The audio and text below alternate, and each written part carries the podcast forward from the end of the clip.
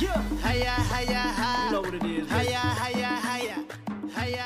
Amigos y amigas de Radio Universidad de Chile, todos ustedes sean bienvenidos a un nuevo resumen con Qatar 2022, el mundial que se está llevando a cabo ahí en Arabia y que ha generado mucha polémica y también muchas sorpresas en el aspecto deportivo. Vamos a partir de hecho con lo que fueron los resultados más sorprendentes eh, y que son aquellos que eh, pertenecen al grupo E de esta Copa del Mundo que comprenden Alemania, España, Japón y Costa Rica. En primer lugar, la selección alemana debutó ante Japón, una Alemania que venía con la obligación, la carga de poder sacarse encima lo que fue la eliminación en primera ronda ah, del Mundial de Rusia, pero em, al parecer la situación en este Mundial va a ser muy pero muy compleja también porque en el debut terminaron cayendo por 2 a 1 ante el equipo de Japón.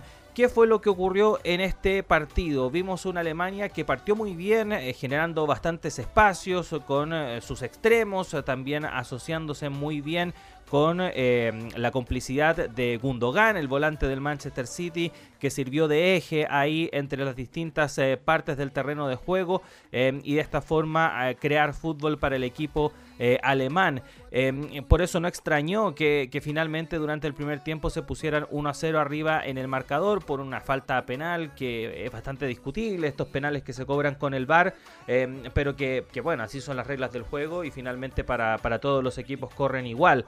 Em, bueno, se pone 1 a 0 arriba el equipo alemán y de ahí en más se empieza a desdibujar y en el segundo tiempo vimos en Japón absolutamente todo lo contrario. El técnico japonés hizo los cambios eh, que se tenían que hacer y el equipo comenzó a funcionar mucho mejor en todas sus líneas, con hombres eh, rápidos y además con muy buen manejo del balón. Eh, fue así que luego del empate no extrañó que el equipo japonés continuara con su ofensiva y de esa forma llegara a un 2 a 1 que aunque parezca sorprendente, puso justicia sobre lo que se vio en el campo de juego. Así que mucho trabajo va adelante si quiere acceder a la siguiente fase, porque su siguiente rival y con quien prácticamente se va a jugar la clasificación es España. Una España que viene sobrecargada de talento y también de energía. Los dirigidos de Luis Enrique eh, apabullaron por 7 goles a 0 a la selección de Costa Rica y se vio un equipo de fútbol sobre el terreno de juego. Es muy complejo lograr que una selección trabaje con las mismas mecánicas o con el mismo funcionamiento que puede ser em, un club de fútbol que se desempeña en una liga durante toda una temporada. Em, en general las selecciones se adaptan rápidamente a lo que puede ser un esquema de juego, pero es muy difícil que logren movimientos tan mecanizados y con tanta fluidez como lo hace esta España de Luis Enrique. Y en ese sentido se ve y se nota que e, efectivamente hay eh, una convicción por parte de los jugadores de de Luis Enrique es la guía que ellos necesitan para poder cosechar buenas victorias. Así que, em, de todas formas, como lo mencionábamos con la derrota de Argentina, eh, el campeonato está recién empezando. Este 7 a 0 no quiere decir que España vaya a ser campeona del mundo, pero sí hay que poner mucho ojo a este equipo porque realmente está para ganarle a cualquiera en una, en una buena jornada. Y en el otro grupo, em, muy poco que comentar porque efectivamente fue muy poco lo que pasó entre Croacia y Marruecos que abrieron el día miércoles un empate de 0 a 0 bastante deslucido, equipo croata que se mostró muy falto de ideas ante un cuadro marroquí que se planteó muy bien sobre el campo de juego. Es un buen equipo el conjunto africano. Hay que tener ojo con, este, eh, con esta escuadra también.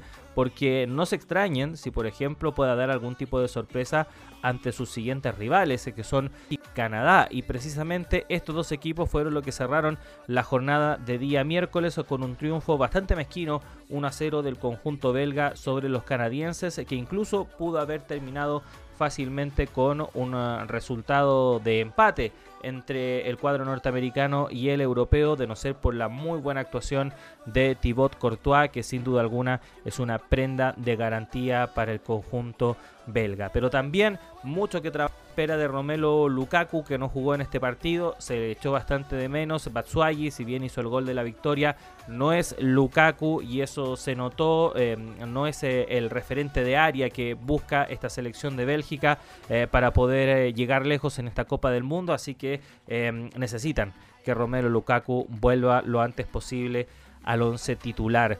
Mañana eh, tendremos, o este día miércoles, o este día jueves, perdón, dependiendo del día en que nos estén escuchando, em, se la última jornada de partidos para culminar con la primera fecha con los encuentros correspondientes al grupo G y también al grupo H. En el caso del grupo G, eh, en primer lugar jugará Suiza con Camerún, que será el partido que abrirá la jornada a las 7 de la mañana. Eh, Uruguay, Corea del Sur a las 10 am, correspondiente por el grupo H. También por el grupo H, Portugal con Ghana a las 13 horas. Y cierra la jornada Brasil con Serbia a las 16. Mañana estaremos, eh, o este miércoles, o este jueves, perdona, estoy ahí todavía con la semana muy complicada por esta Copa del Mundo que no deja de entregar informaciones. Estaremos revisando este tema. Y respecto de lo que pasa fuera del campo de juego, que también lo estamos siguiendo en estos resúmenes de Qatar 2022, hoy lo más relevante fue la protesta que realizó la selección alemana en contra de la censura de FIFA, que recordemos no permitió que se usaran estos brazaletes eh, en apoyo a la comunidad LGTB a propósito de la persecución que se hace en Qatar eh, a esta comunidad. Eh, hubo una acción y una declaración también por parte de la Federación Alemana. Señalaron que esto político porque se trata de derechos humanos y los derechos humanos no son negociables. Y a esto hay que sumar lo que han dicho algunos representantes de la selección danesa, de Dinamarca, de la federación de ese país, quienes incluso están evaluando la posibilidad de retirarse de FIFA. Así que ese es un aspecto que también estaremos haciendo seguimiento. Nos reencontraremos en un próximo capítulo de este especial Qatar 22. Muchas gracias a todos, que estén bien.